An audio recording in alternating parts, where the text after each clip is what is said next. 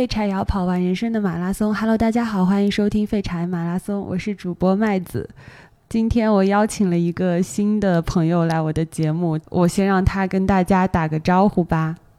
Hello，大家好，我叫周琦，是麦子的同事，即将成为前同事的同事。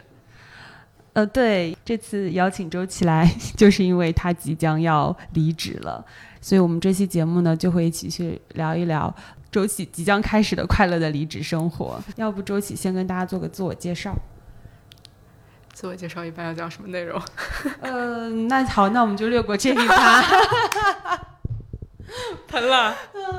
行，那我那我就先讲一下，大概我跟周琦是怎么认识的。嗯，其实就是同事啦。对，我们在一家公司，目前还在一家公司。嗯，然后我在我刚来刚来这家公司的时候呢，我身边一些比较有意思的朋友都会跟我推荐他。就说：“哎，你认识周琦吗？就是他，周琦是一个你认识了你就一定会很喜欢的女孩。然后我当时就很好奇。然后后来呢，有一次有一个机会是我们有一起去爬爬过山。那一天我们爬的其实有一点就是出乎意料，我们以为走了个新手路线，但其实那个山还是有一点点危险的。”但全程周琦给我的印象就是他上蹿下跳，精力非常充沛，总是在前面就是打头阵帮我们探路的那一个。我当时就觉得，哎呀，这个小姑娘太强了，就不仅体力强，而且胆大心细。总之呢，就我对周琦的印象很好，虽然我们相处的机会不是非常的多，就是一个。精力非常旺盛的，觉得兴趣爱好也很广泛，然后讲话也很也很有趣，平时会做很多很多就工作之外的事情，然后是一个斜杠女青年，斜这个词好老啊，就是是那种斜很多条杠的，跨了多个领域的一个一个特别有的聊的女生。我可以补充一下我对你的印象。啊，这样好像那种恋爱节目。啊，对对可以，出印象出印象环节，好来，嗯，我我有点紧张。没有，因为我我对你的印象也是，我我是觉得你是一个表达能力非常强，而且嗯非常善于表达的女生。因为我觉得就是你很能表达出一些生活中细微的情绪，包括去观察自己、观察朋友以及观察人与人之间关系。或我离职之后我要去旅行嘛，所以我会想说，我希望在旅行的过程中我能嗯去强化自己的表达欲。因为其实，在嗯工作的过程中，我会渐渐觉得你的表达欲是在往下走的。周琦刚刚讲的，我有点有点脸红，还有一个互相夸夸的环节，我们赶紧从这一趴略过。因为有个背景是我身边最近，呃，就我们也算是同期吧，就是可能入职时间不会超过两到三年的这一批同朋友，呃，同事最近有挺多人要离离开的，嗯，然后周琦是其中的一个。嗯，其实我有一种很模糊的感受，就是你在工作中工作中认识的一些人，你大概能够定义出哪些人是不会在这边待很久，他总会要走的，但是哪些人会挺稳定的，可能会一直这么干下去。最近那些要走的同事呢，基本上也在我的射程范围内，就我知道他们 应该也不会待很久，但是也没有想到这么快。嗯，对，所以我很想知道说。还是那个最原始的那个问题吧，就是为什么会想到要离职？就是这个念头是从哪里来的，或者说已经有了多久了？那为什么是什么事事情最终触触发你就是要做这个这个决定？其实关于你刚刚讲，就是你可能身边会去定义，比如哪些人是可能会在一家公司干到死，比较夸张的说法，但确实会有这种。然后另一种是可能他进来很快就会再去下一段旅程的。其实我。我觉得我可能刚入职的第一年的时候，很多人都觉得我很快会走。因为会觉得我可能呃，就是有很多想法，或者说想要去尝试一些不一样的东西，所以我觉得其实待到第三年，对我来说是已经比想象中待的时间更长了。嗯，其实中间有很多选择，就是不是说一直在同一个项目上，或者说在同一个呃，因为是做产品策划嘛，同一个产品上做呃工作，所以其实中间是有波动的。只是说在同一家公司里面去呃经历工作上的事情，包括职场上的成长，是没有想。到会待到三年，就对我来说是没有想到会待到三年的，所以其实现在走倒是符合预期，对我来说倒是符合预期的一件事情。嗯，但是关于下一站倒是嗯，就是比如说辞职之后没有找到，没有去找下一份工作，其实就大家定义的裸辞这个概念嘛，然后直接去旅行，倒不是在我毕业中的嗯计划里的。嗯，其实关于辞职，我觉得嗯，因为其实最近离职也有很多朋友来问我嘛，说啊为什么要走啊，或者之类之类。其实我的想法就是是很统一的，就是人想要去做出改变，嗯，只有两个大的动力。就是你对现在这样做的事情非常讨厌，或者说让你非常痛苦，你想要摆脱痛苦，或者说你想要摆脱现在在做的事情，就是一股把你推走的力，以及你想你想要去做那个事情非常非常吸引你，它是一个强烈的吸引你的力，把你带过去。那有可能这两个力都有，也有可能这其中的一个力非常的强，以至于你想要做出改变。那对我来说，其实我觉得是吸引力太强了，所以我想要去旅行这件事情，嗯，是。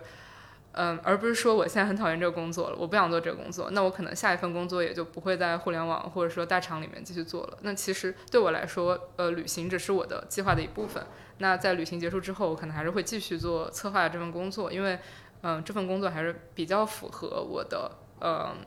包括价值观或者说我自己个人喜欢创造的一些想法。所以，其实，在工作选择上，并不是我现在不想做这份工作了，然后我就要 gap，然后去寻找。呃，人生的意义，去寻找真正想做的工作是什么，然后找到之后再说，OK，那我的下一段呃经历就开始了。而是说，嗯，我很想要去旅行，就是因为这个原因，所以我要放下我现在正在做的事情，去完成旅行这件事情。嗯，然后可以回来之后，比如说，嗯，继续找一家互联网的公司，或者或者在旅途中产生了新的想法，再去做改变。所以我觉得对我来说是，嗯。旅行的想法太过于强烈了，所以我想要现在去完成这件事情。呃，因为我大概知道你是一直有在旅行的人嘛，嗯，之前也去过很多别的地方，然后就很好奇，说为什么最近那个想法会这么强烈到你最近就非走不可？是因为最近有什么特殊的事件还是什么？嗯，那我觉得这可能就是会会聊到一个概念，就是你想要离职的那个瞬间是什么？对，就很多人他其实。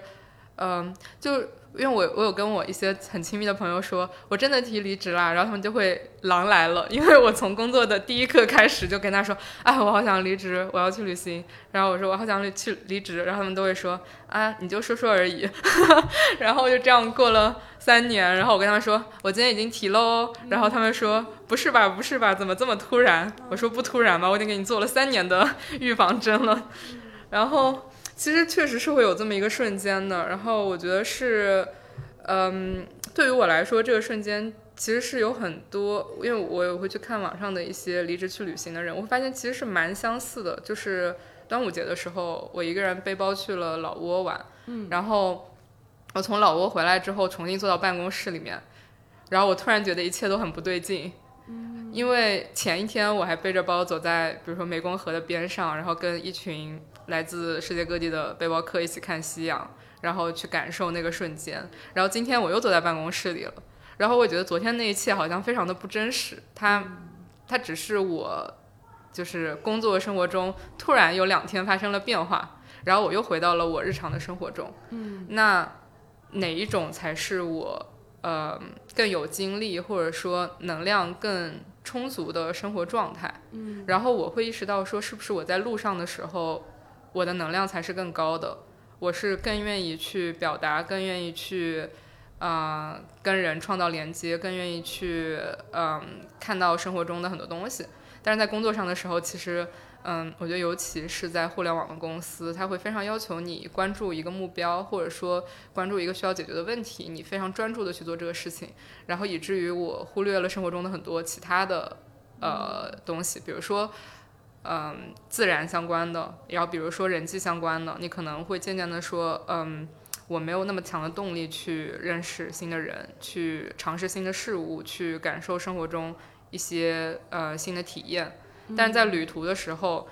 嗯，你的心态是完全不一样，就是不仅仅是说我真的在旅行过程中，就比如说我来到广州之后，你。刚来广州的那一段时间，其实你也是用一种旅人心态在生活的。就虽然你是一个工作的人，你也是一种旅人心态在生活，因为你要你想去探索你周边的东西，你都没有嗯建立起你生活的就是附近这个概念，所以你很想去探索。然后你刚到一个新的工作环境里，你很想去认识你的同伴，很想去呃结识工作上的一些伙伴，所以你都是用一种旅人心态在生活的。嗯。但是当时间久了之后，你会渐渐的就变成一个有点像居住者的身份，就是我已经在广州这边很熟悉了，新的人来了，我去给他介绍广州，或者说给他介绍嗯就是工作相关的事情。嗯。那那个时候的心态其实跟旅人心态是有很大差异的。嗯。然后我会觉得，当我以一种旅人心态在生活，或者说。嗯，在探索周围的时候，你是会有很强的能量的。就你每天早上你都很兴奋的起来说，哎，我今天要去看这个东西，然后我今天要去呃，比如说尝一下当地的什么什么美食。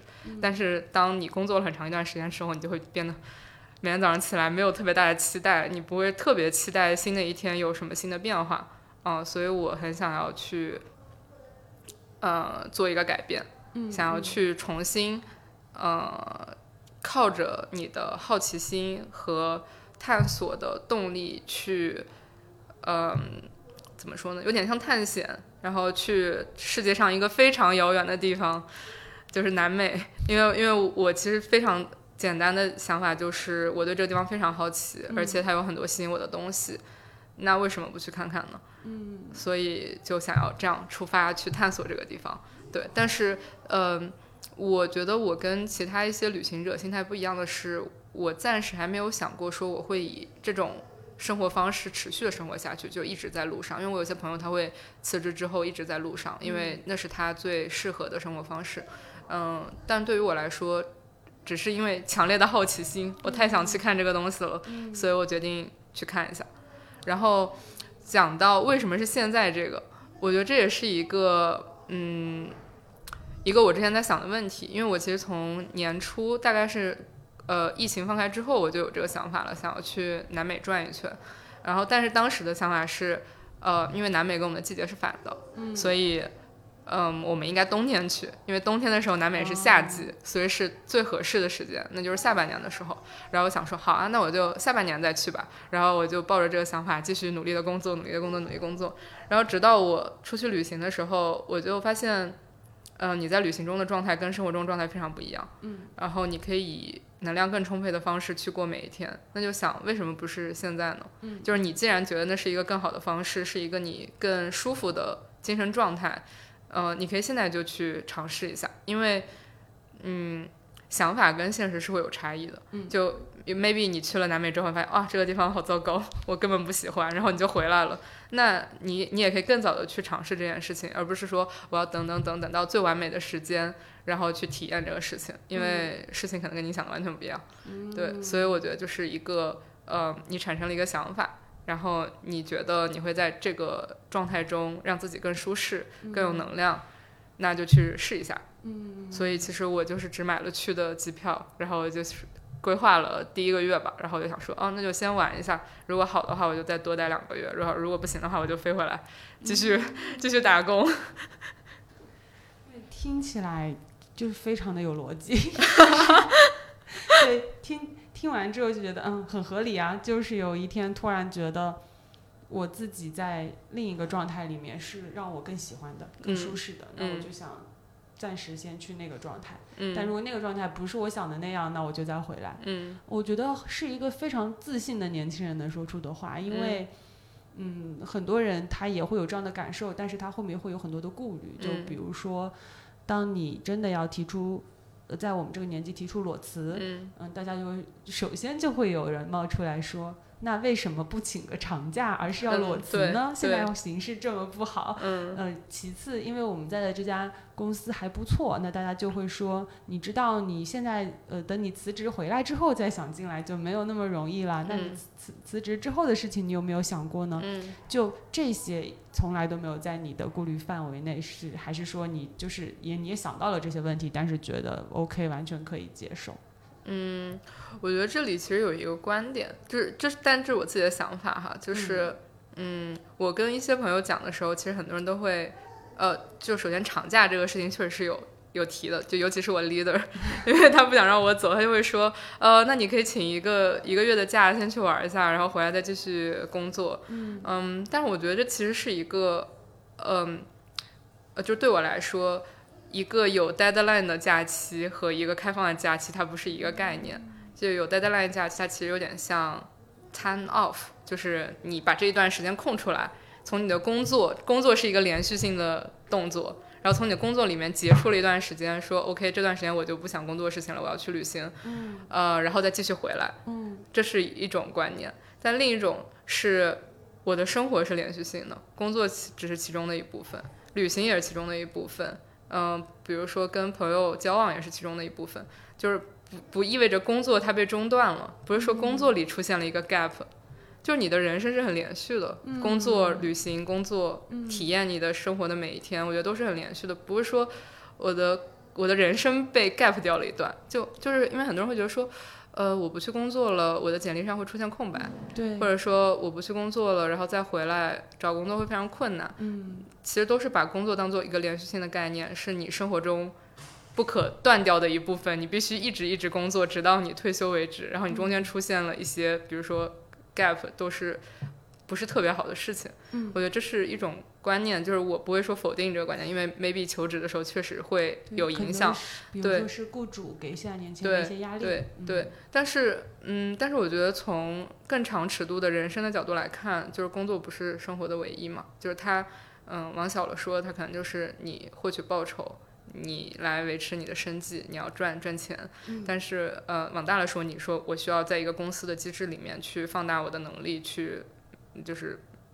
make difference，就是去创造一些什么东西，嗯，它其实只是你人生的一部分。所以从更长的视角里面再看，我在想，如果我活到六十岁，我再来看我这两个月，真的有那么大影响吗？我觉得没有那么大影响，就是我我回望的时候，我会觉得这是很难得、很幸运的事情。我愿意抽出两个月去看看世界，呃，而不是说当我六十岁的时候，六十岁的时候在想，哎，我二十岁的时候怎么没有出去玩一下？就是我觉得从更长尺度来看，你做你做的决定其实影响力没有那么大，就是在短期你会放大你做的决定的影响力，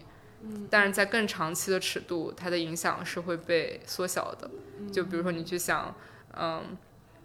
嗯，比如说你那个高中，比如说分文理或者什么，其实，在你毕业之后，你会觉得好像没有那么重要。我做的事情跟我读了文科、理科好像没有那么大的关系。我现在做互联网，但是我是文科生，好像也没有特别强的联系性。所以，我觉得从一个更长期的尺度来看这件事情的时候，你就能以一个嗯更平和的心态去看，说它到底是一个很。影响很深远的事情，还是一个它其实只是你人生中漫长生命长河中的几个月的时间。嗯，对。哎，你刚才讲的那个，其实就是刚刚讲的有一个观点，我之前没有想过。然后我当我刚听到，我感觉就有启发到我，就是你是把工作作为你的背景，然后往里面去安排别的东西，还是你的人生才是你的大背景？工作只是你往里面安排的一段一段一段经历而已。嗯。如果按照这样的角度去想的话，那旅行就不应该是叠加在这个工作这个大背景之上的一个东西，它可以是并行开的，甚至中间也可以有缝隙。嗯嗯，我觉得这这样的安排感觉是一个更松弛的态度，就不会觉得说我必须有一个嗯一定要做的，比如说嗯年轻人工作是本分，然后它才是我的这个阶段的底色，然后我再往里面尽可能的去。找别的东西，就是来让我精神上更更更更快乐一些。嗯嗯，但是也不得不说，就是刚刚提到的一个一点，呃，就是你做的一些决定，可能放往大了，在人生长河中没有那么重要。嗯，对这点我很认同，但是我也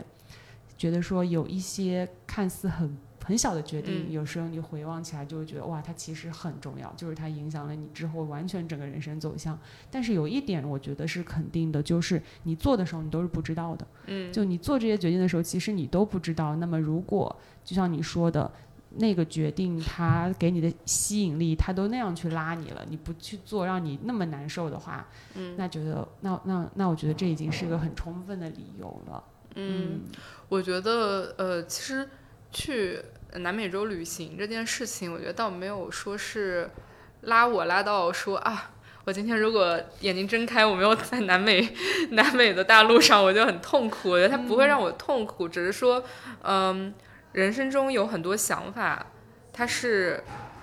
呃，它其实是模糊的吸引力。我觉得它是一个模糊的吸引力，就是你不是非常明确，我一定要做这件事情。嗯，就比如说有有一种选择是，呃，我现在有一份工作，然后有一个更好的机会摆在我面前，我要要不要去做那个工作？那这个时候你是很有可能可以列一个表格，然后来对比这两个选择，比如从哪些因素这个是更好的选择。但是旅行，呃，比如说去。做一个长期旅行和继续在这个公司工作这两个事情，它很难从各个维度上去对比，而且你从维度上去对比的时候，你很难把去旅行这件事情量化的非常清楚，因为有很多旅行中的事情，你在去之前就是你刚刚讲，其实你预料不到的，就比如说我在旅行中可能会。比如遇到一个喜欢的人，或者说我在旅行中可能发现当地有很多 创业的机会，就这些东西，它其实你预料不到，它可能有，也可能根本就不存在。所以你它其实只是一个模糊的吸引力。但是你现在要做的其实是把这个模糊的吸引力具象化。你开始去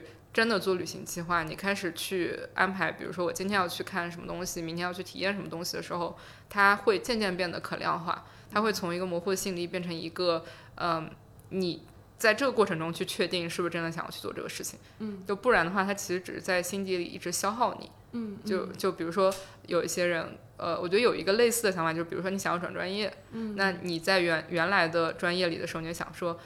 呃，那个专业可能会更适合我，我很喜欢那个专业，但是它只是一个模糊的吸引力，你只是看中了它其中的一个角度，但是当你真的说 OK，我要去为转专业做准备了，你去。听他们的课，然后你去跟教授交流，你会发现可能跟你想象的完全不一样。嗯，但是如果你一直让这个模糊的吸引力存在，它就会变成你生活中的某一种借口，就是说啊，如果我当时去转专业了，我可能会更好更好，或者说我现在虽然不喜欢，但是我以后可以转专业，它就会变成一个存在在你脑海中的可能选项，像是一个心结。就是你会反复的想这个事情，然后会反而把你弄得很难受。对，所以我觉得我其实现在在做的事情就是，嗯，你选择去直面这个模糊的吸引力，嗯，我我就去看看这背后到底是什么。那如果我去看了之后发现南美洲很糟糕，我这一辈子都再也不想去了。那你以后的人生中也就不用再想这个事情了。但我觉得更可能就是你发现很有意思，你有了一些新的体验，你可能有了新的爱好，比如说我发现我开始玩户外了，然后这些可以让你之后的人生中都有一些新的尝试的机会。对，所以我觉得就是把一个嗯模糊的想象力，你选择去直面这个事情，然后选择去。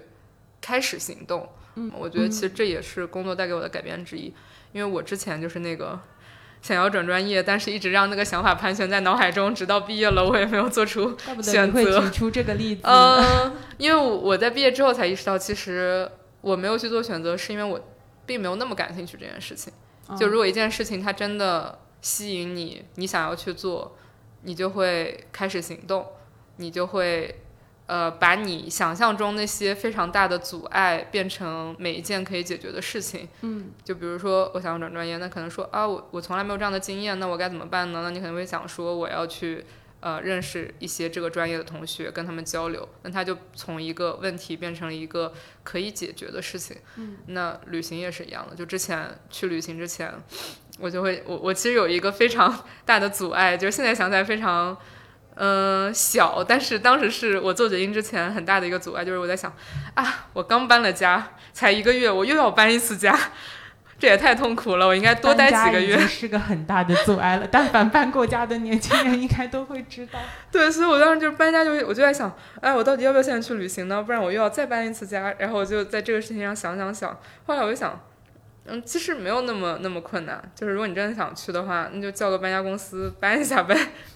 对，是就是我觉得其实更重要就是你心态转变，你从一个内耗思考这件事情是否是你应该去做的，呃，转变成我现在就开始行动。嗯，在行动过程中我发现不行，那我那我就可以不去啊。嗯嗯，对。我刚刚在想一个问题，就是模糊的吸引力这件这个这个词特别好。嗯。我你说出了那个句子的时候，我想说，哎呀，这一期标题有了，就叫生活中的很多事情，它其实是一种模糊的吸引力。嗯，对，然后你得凑近点去看，你真的要去看看，那背后吸引的到底是你的想象，还是是真的？对，还是说其实跟是在你的想象跟真实之外？哎，我现在你说到你说到这个，我就会想到，它其实跟 crush 很像。它其实就是一种自我投射，你就把自己投射在了这种模糊的吸引力上，你觉得自己应该是一个很自由自在的。旅行旅行者，那你就一直在想，我应该辞职去旅行。但实际上，有可能你就适合按部就班的上班，这才是你最好的状态。你只是把自己对自己的想象投射在了这件事情上，你觉得这是一件你必须要完成的事情。嗯，就像你想象一个，嗯，比如说男生，然后你就说，哦，我很喜欢他。其实你只是把自己对自己的一些想象投射在了这个人身上。你只有真正的去认识他，去跟他产生交谈，你才会知道你真正喜欢的。是这件事情本身，还是自己的那种想象？嗯，就是你得给自己下头的机会。你靠 靠近了他，你就会下头了。但是如果你两周后我就准备下头了，我刚刚落地我就说哦不行，我要飞回来，然后瞬间下头了。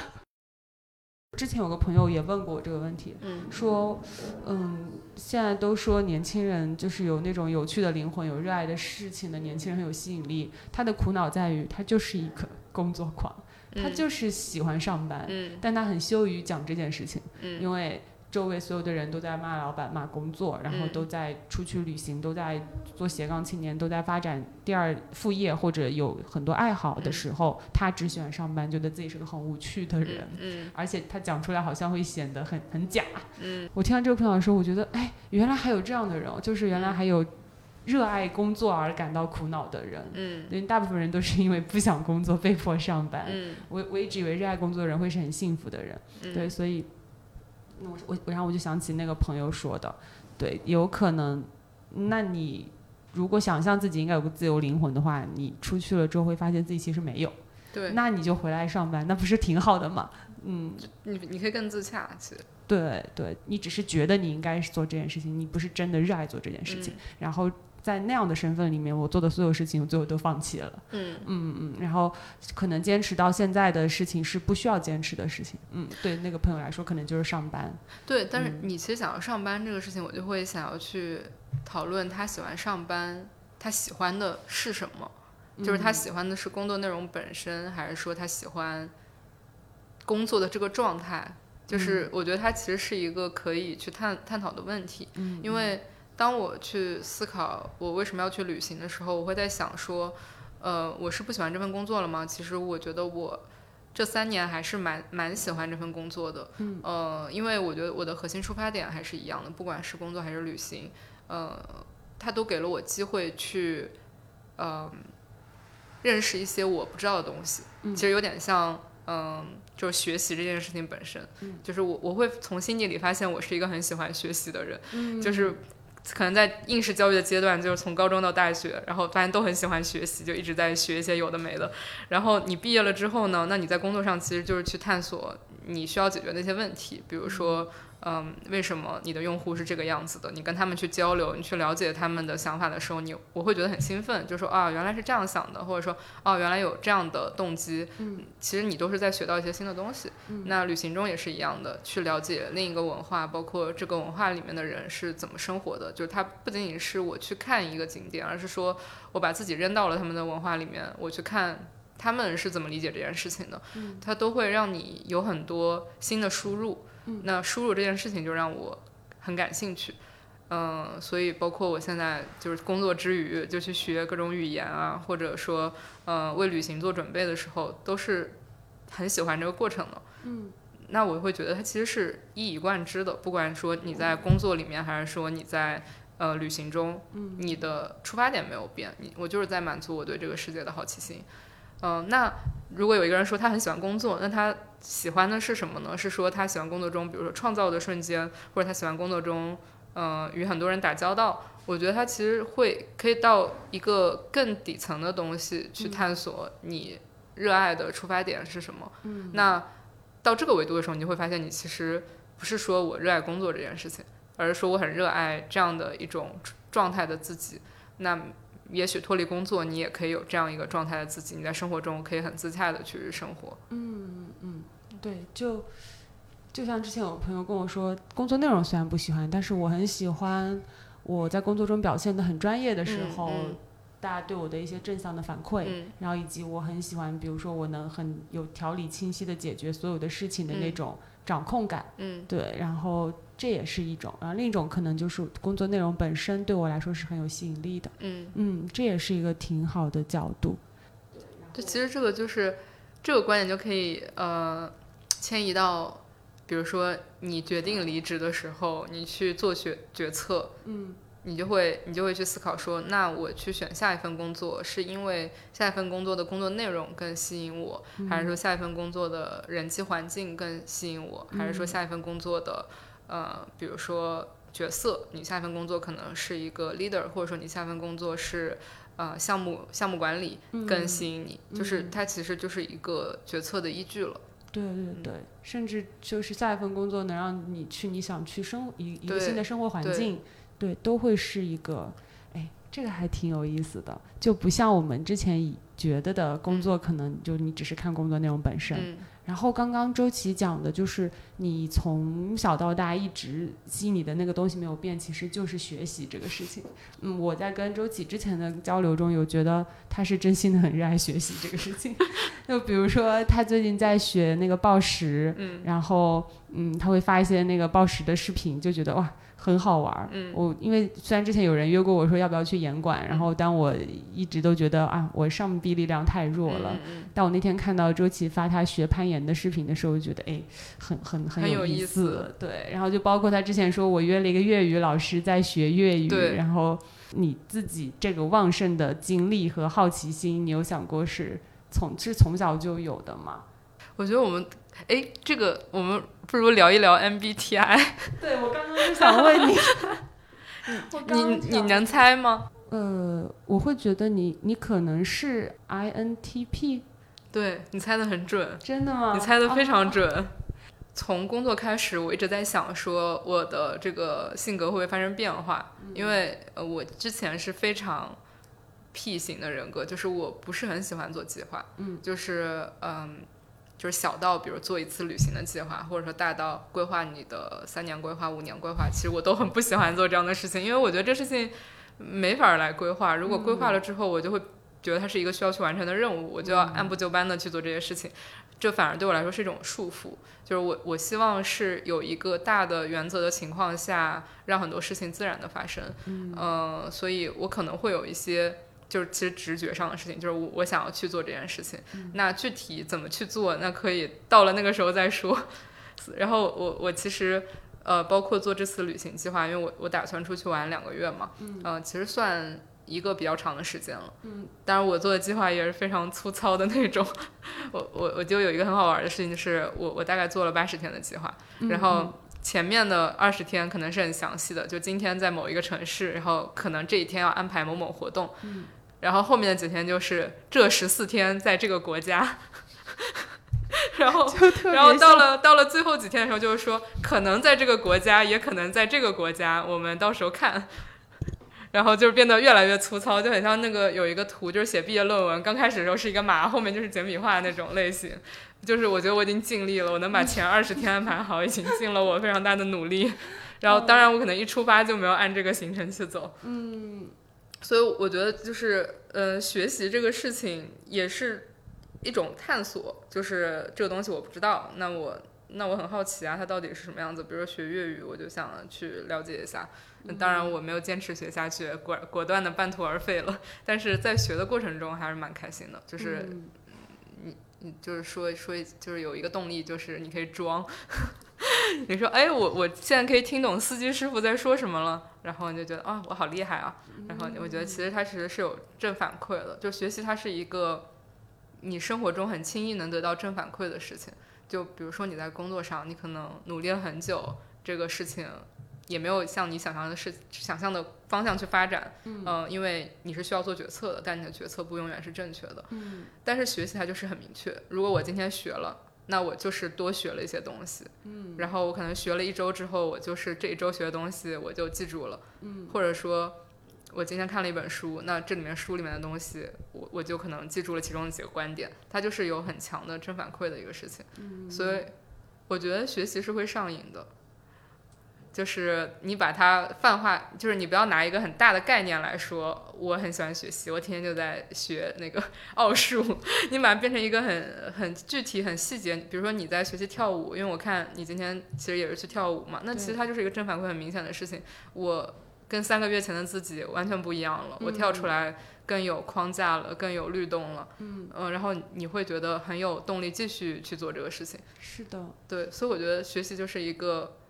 尤其是普通人生活中很直接能得到正反馈激励的事情，嗯，而且特别是早期的时候，那个新手期的那个红利来的特别的明显，是的，对你的进步就是那种新手红利嘛，你的进步包括你。你可能不用花特别大的努力，你就能有特别多新的一些收获，对。然后这个成长曲线会让你觉得很有自豪感。然后这也是我和一些离职了之后可能要重返学校读书的人聊天得到的一些启发。他们也会告诉我说，你毕业了，你工作了两年再回去读书，你会比以前更知道要怎么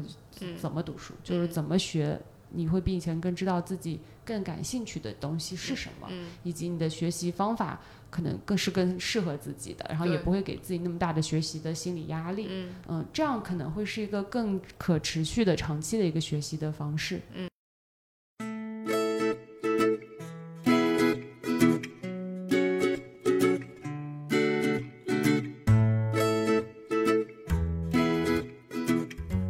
你说你做了一个八十天的旅行计划。这也是我很好奇的，也是我很兴奋的地方。就我暂时还不能出去看看世界，然后我就很想知道，说你可以跟跟我跟听众们分享一下你大概的一个旅行规划。可以，嗯，其实可以先讲一下为什么想要去南美。就是，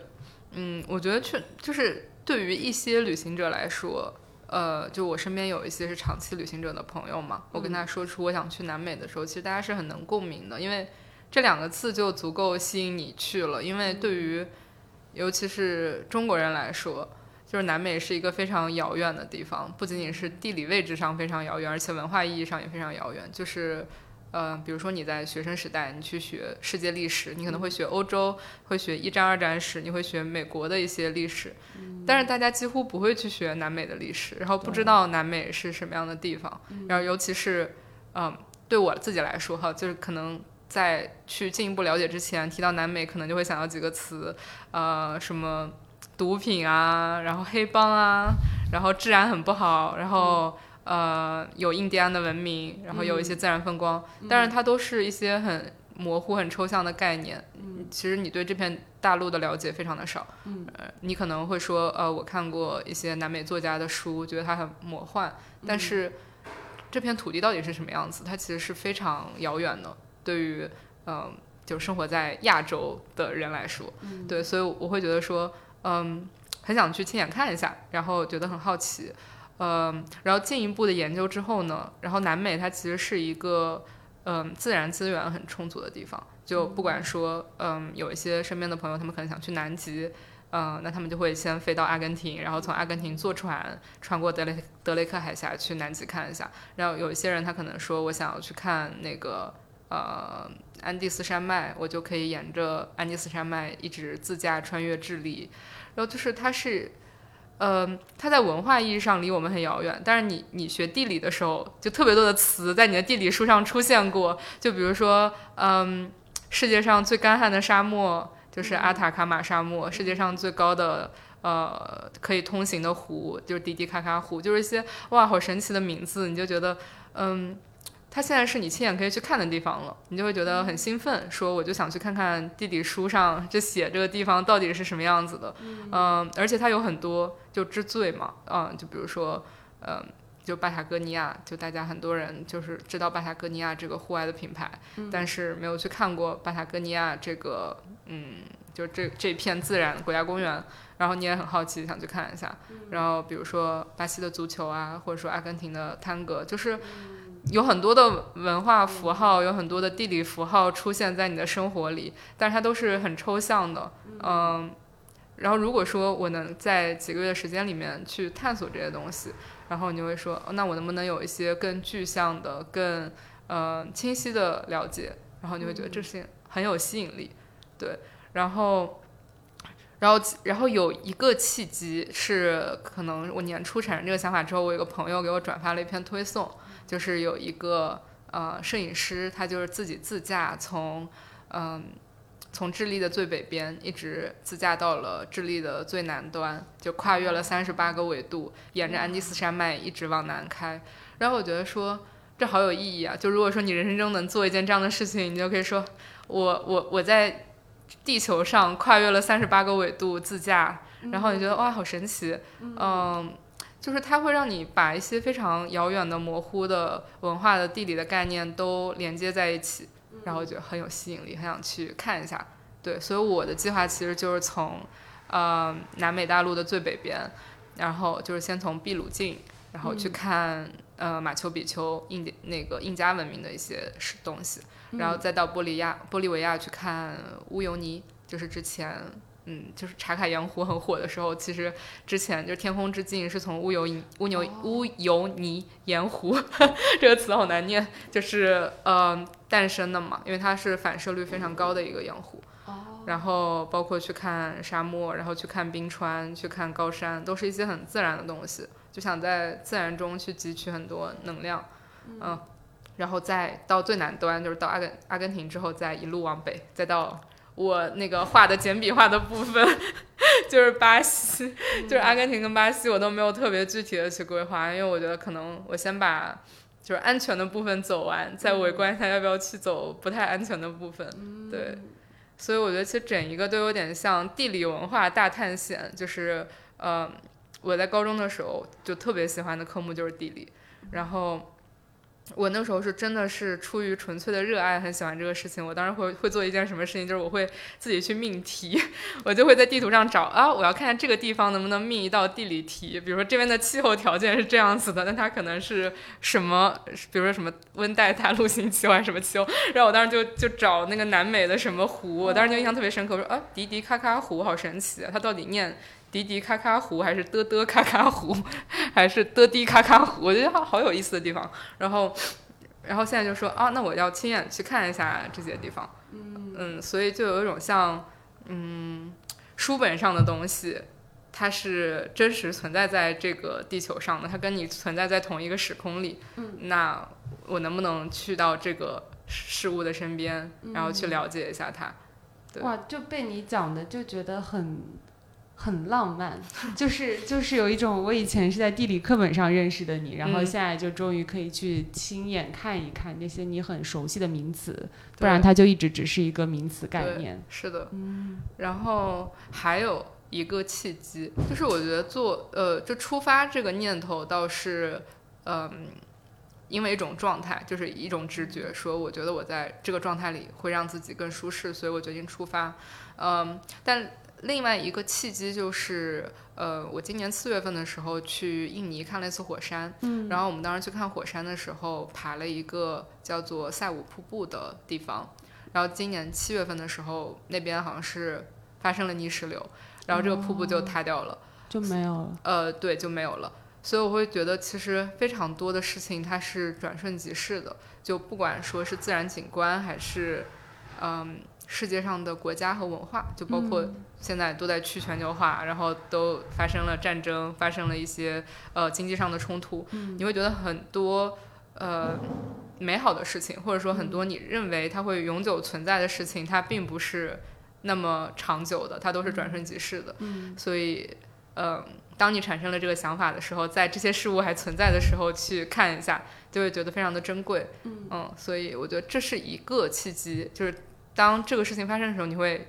来支持你的决定，说那我现在出发去看看，就可以在它还没有消失的时候去看看它的样子。特别是之前呃过去疫情那三年，我觉得它结束了之后，大家好像一直都没有，嗯，就大家好像迅速的把这个事情翻篇了，嗯，就迅速开始投入了，就所谓恢复正常的生活，嗯，对。但是我能感觉到。所有人其实被这三年都有一点 PTSD，就是你看大家报复式的旅游出行也好，或者是更多的人会意识到，我以后不会再做可能长期的计划，或者说中长期的计划我都不会再不会再去做了。我会更想要把握当下能把握住的一些一些事情。对，然后他对于我刚刚说到 MBTI，我是 INFJ，嗯我就是那个一直都会做计划的人。嗯然后前段时间有一个很明显的感受就是，我做的计划都行不通，生活就完全不会按照我做的计划来。嗯对，所以我最近也是在学习，说我怎么样可以允许自己不做计划的，就根据当下的境遇，然后去做出反应就好了。嗯。嗯嗯哎，然后说到 MBTI，我其实发现一个挺神奇的事情，就是，呃，我身边有一个朋友，他是之前应该是去年年四月份的时候辞职的，然后他就一直在路上，因为他之前是一个非常经验丰富的背包客，就包括在大学的时候，他走过世界上非常多的地方，然后他现在其实只是在工作之后决定回到自己背包客的那种状态里面去各地旅居。然后我发现我们的 MBTI 是完全一样的，都是 INTP。然后我在想，是不是呃去长期旅行，或者说选择呃放就暂时放下工作，去投入到一种未知的生活，是需要一点点 P 的属性的？因为你很难做出非常详细的计划。然后当没有很详细计划的时候，嗯，就计划性更强的人会有不安的感觉，就是当一切不按照计划发生时，他会有不安的感觉，所以他很难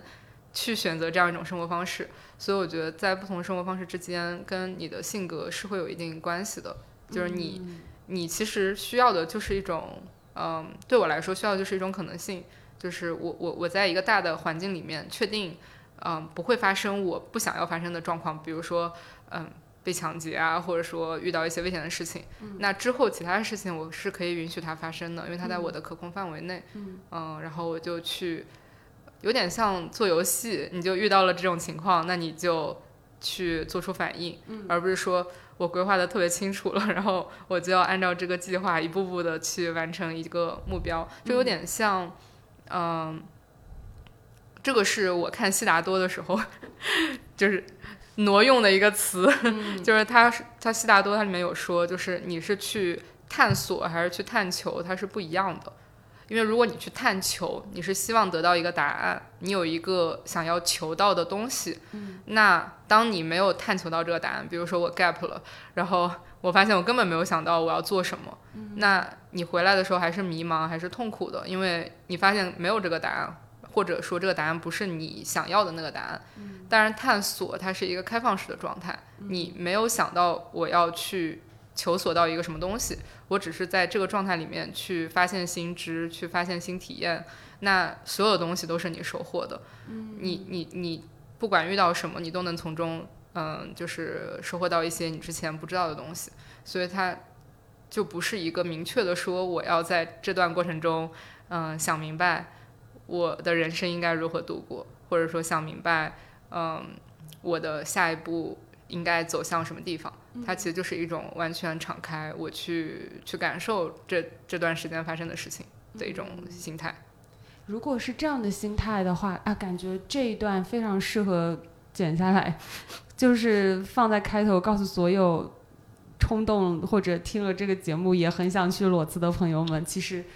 就如果你是抱着这个心态的话，那你就大概率不会因为裸辞而多么的失望。对，对，就不不会因为因为你没有一个一定要的结果。嗯，对你哦我还以为你是想要劝退大家呢，不不不，就是就是对，就是劝退。就如果你是抱着一定 就要想明白你想要做什么里面，我嗯需要完成一二三四五六嗯件事情，那你的 gap year 也会 gap 得很痛苦。呃，我觉得这是两种，呃，但我其实觉得是两种状态。就有一些人他 gap year 是有很明确的想法的，就是我要用这一年，比如说，嗯、去学习 coding，然后看看自己适不适合当程序员，那他就去做这件事情，然后他是可以有明确答案的。但如果说你是抱着一个开放式问题去希望找到答案的话，嗯、比如说我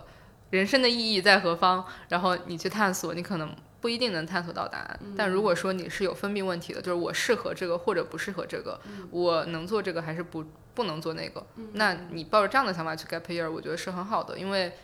你肯定能拿到一个答案，就比如说我能不能当一个旅行 vlog 博主呢？我一试，我发现根本不行，然后我就回来了说好，我还是适合当一个打工博主，因为大家更感兴趣我是怎么打工的。嗯，那我觉得在这种情况下你是能够找到答案的。但如果抱着非常本质的问题，就其实我也会思考到底，呃，人生应该如何度过呢？那可能去旅行并不是一个回答。嗯嗯。哎，那说到这个，我就很好奇，就你对你自己的人生要怎么度过，有一个，呃，或者说你一直来的人生都是以这个规则在度过的，会有一个这样的东西吗？嗯，我觉得我也常常会因为存在主义危机而很痛苦，就是，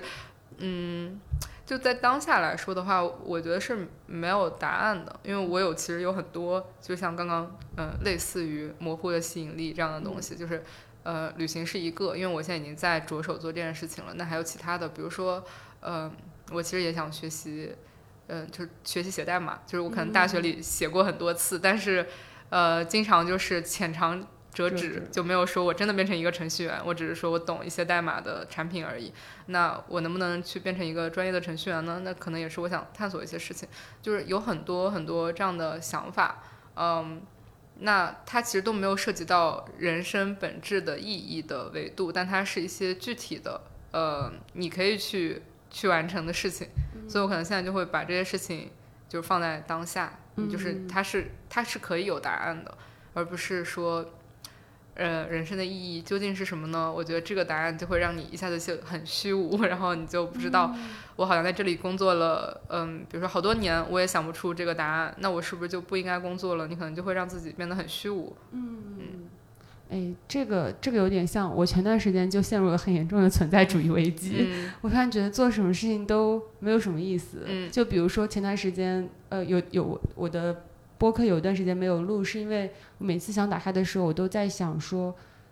哎呀，这个节目录不录也没有什么，就它也不会对这个世界 产生什么影响。那我讲了这一期，不讲这一期，对我自己来说，呃，就是前段时间就会一直在在质疑做任何事情的意义。嗯，对。然后，嗯，刚刚周琦讲的有一个点，我还是。就是挺感同身受的，就是我最近状态好一点了，就是因为我开始做具体的事情。嗯，嗯，比如说去跳舞，然后就去重新找人录播客，就找人聊天，或者找约约朋友出来吃饭，或者跟朋友去游泳、骑车。就你在做具体事情的时候，你当下是不会再问自己，嗯嗯，这件事情有啥意义呢？就你得先去做了，然后这个意义好像是我之前有得到一个，呃。我很喜欢的，算是一个解释或者说一个回答吧。他说，意义就是你日复一日的做一些你想要做的事情，然后嗯，每一件事情你只做一次，你是看不到意义的。嗯，但可能你日复一日的做了之后，意义会在时间的长河中慢慢显现。嗯，对。然后就是说，对时间有耐心的话，渐渐的你可能就能看到一点意义。或者你比如说你持续做了一段时间。做了十年也没啥意义，但是也也也也没有关系。但是大部分人都告诉我说，你对时间足够有耐心的话，再小的事情做个十年也你也能看到一些一些一些不一样的体会。嗯，对，我觉得，嗯，就好好像还是回到之前第一段讲的，就是你对于你的选择，或者说你对于你在做的事情，短期里面你是会就是低估它的。嗯，呃，不对，短期里面。就是你对他的影响，就是你你的对你的估计是会有差异的。就比如短期，我觉得我做这个事情好像没什么意义，然后你就没有特别大的动力做这个事情。但是你一直做一直做，你会发现它有一天就发生了变化，你就突然说，呃，我跳舞跳的特别好了，呃，但是在你刚开始跳的时候，你可能嗯想不到这个事情。对，所以就是很多具体的事情，你当下开始做，它在长期是会对你有影响。其实我我觉得。嗯，回到就突然就回到我们大纲，就是做做工作这件事情。因为我其实刚来工作的时候，我也是有一点，嗯，就无所适从，就感觉好像做的东西没什么意义。就是我今天做了一个数据分析，或者说我今天做了一个产品方案，然后第二天就被推翻了，然后大家又有了新的想法。我好像做了两个月的方案了，就始终都是没有任何影响的。然后可能我去跟。比如说开发，或者说跟其他同学沟通，也会觉得，嗯，自己的需求优先级很低，好像永远都没有办法跟他说，我这是第一优先级的，你必须要给我做，没有这样底气去讲这样的事情，因为好像看起来别人的事情确实就是更重要的，然后你就会觉得，嗯，那我一直在做这件事情是不是有意义的呢？但是你过了几年之后，嗯，也不能叫过了几年吧，就可能你过了一段时间之后，你你放下去追求。呃，我做的这个事情是很重要、很有意义的事，你就去回到最本源，说我做了这个东西就可以让用户体验更好，或者说它虽然是一个很小的改动，但是不做的话，他们就是很不爽。我就应该做这个事情，那我就要抱着这种主动性去跟大家沟通，去推进这件事情之后。你你就会觉得，呃，事情反而变得顺利起来了，就大家也会认可你，然后，嗯，你很相信自己做这件事情，嗯，你就会觉得周边的人，嗯，就是当你的主动性开始显现的时候，其实大家就会帮助你去完成这件事情，而不是纠结在过去，就说。哎，我这做了跟不做，用户也不会有感觉的。或者说我这做了跟不做，那个数据上也不会有什么变化。我真的要做这个事情吗？你一直特别纠结这个事情，就你在思考，但你没有去行动的时候，你就会陷入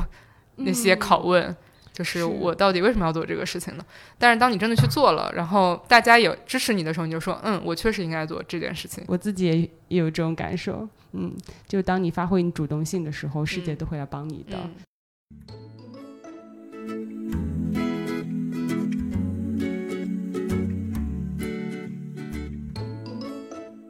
你觉得你这几年身上最大的变化是什么？其实我觉得可能就刚刚讲的那一点，就是你要有更强的主动性。因为我刚毕业的时候，其实头一年我的 leader 对我的评语一直都是觉得我。那个 ownership 不够，就是因为我当时就一直会有一种，嗯，新人的心态，就是觉得这个事情是我的 mentor 负责的，那我不应该越权去做这个事情。我会有一种这样的感觉，就是说，呃，这是他来负责的。那如果有一些需要我做的东西，我就去做；但是如果呃这个事情他已经在负责了，那我就不做了。就是我会有这种感觉，就是好像大家。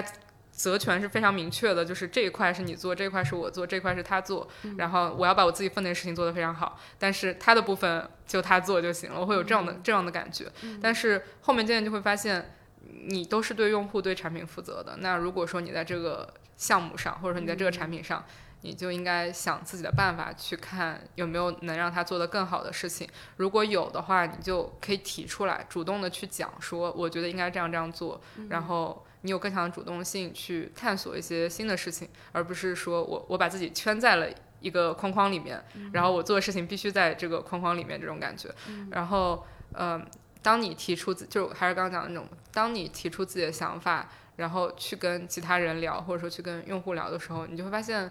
嗯。工作会比你想象中的有意思，就是你不是每天早上一醒来说我要去跑数据啦，而是说我今天这个东西我想去了解一下这些用户是什么样子的，然后你就可以去围绕这个问题做一些研究，或者说呃调研相关的事情。就是我觉得还是需要更有主动性。嗯，我我记得我工作可能是第一年还是第二年的生日的时候，我当时给自己的关键词就是想要自己变得。更勇敢一点，嗯，我我我觉得从小到大我不是一个特别勇敢的人，虽然现在很多人会觉得我很勇敢，不管说去比如玩一些运动，或者说那个做出旅行的决定，都是一些很大胆的行为。但是我觉得我，呃，因为我还是比较内向的，就是从性格上来讲，就是呃，我不是说社恐，但是我性格上还是更喜欢就是自己待着，所以。嗯，当要去主动迈出去跟人发生呃，比如说沟通或者交往的时候，我会有很大的心理压力。嗯，然后我有时候就会选择，那我就不要不要去做这样的事情了，我就不要呃去，比如说呃跟这些就不要去打扰他们。我觉得内向的人经常会有这种想法，就是我去联系你是我在打扰你，然后我就很不想去打扰别人。包括如果我需要你的帮助，那我也会觉得是我在打扰你。对，但是，呃，工作一段时间之后，你会发现，其实你不是打扰他，尤其是在工作上，你有新的东西抛给别人去讨论的时候，也是给他创造工作机会，就是大家都有新的项目可以做，其实你没有在打扰别人，嗯，所以要更勇敢一点的去做一些事情。我觉得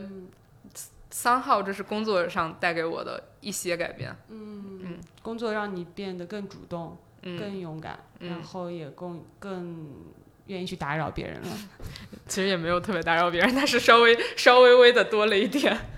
对，因为因为我我我觉得特别可爱，是我上次跟周琦吃饭的时候，他有讲到说，他说他其实是个 I，然后我当时在想啊，真的吗？因为我自己是个 I 嘛，然后我依依依我之前跟周琦相处以及大家对周琦的评价，都是会让我觉得你就是个 E，然后但是你当时跟我讲说你会有那种人群之中的尴尬症，就没有人讲话，你就会一直讲，对，然后所以大家就会以为你是个 E，我跟我太像了，我也是一桌人，如果不讲话我就会很尴尬，然后我就会我就会开始耍猴，对。是啊，对，但是但是其实就对我们 I 人来说，其实是一种巨大的就是情感劳动。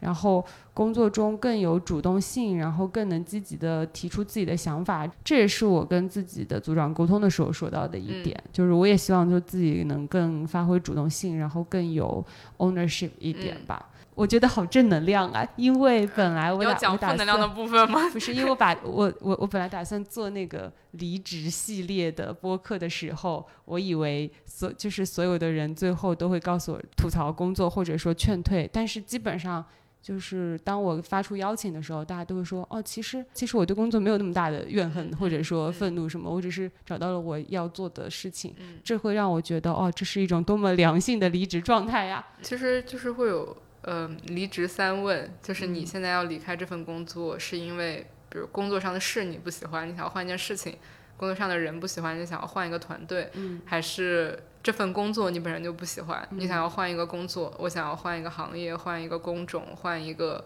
比如说那个城市，然后离开这样的一个工作环境。就是如果。你只是凭着一个模糊的想法，就我很痛苦，我想要换一个大厂，然后你去了之后，你发现你还是很痛苦。我觉得，对，我觉得其实有些时候，嗯，像跳槽机会摆在你面前的时候，就会去思考这件事情：，说我到了一个新的环境里面，嗯，这些东西是不是能够改变？嗯，然后我在想，我我现在想的就是。我去了一个新的大厂，我还是想要去旅行。那我应该先把旅行这件事情做了，然后我再我再去呃打工赚钱，去养我的下一次旅行。对，所以我我会觉得说，嗯，尤其是换工作这个事情，你其实应该先理清楚你的命题是什么，然后再去想有哪些可行的方案，而不是。我其实连命题都没有想清楚，我就是不想不想干了，然后我要换个地方，那有可能你又会陷入你原来的呃痛苦之中。但是我觉得，如果说你换了之后更后悔，觉得还不如原来的话，这也是一个 take away。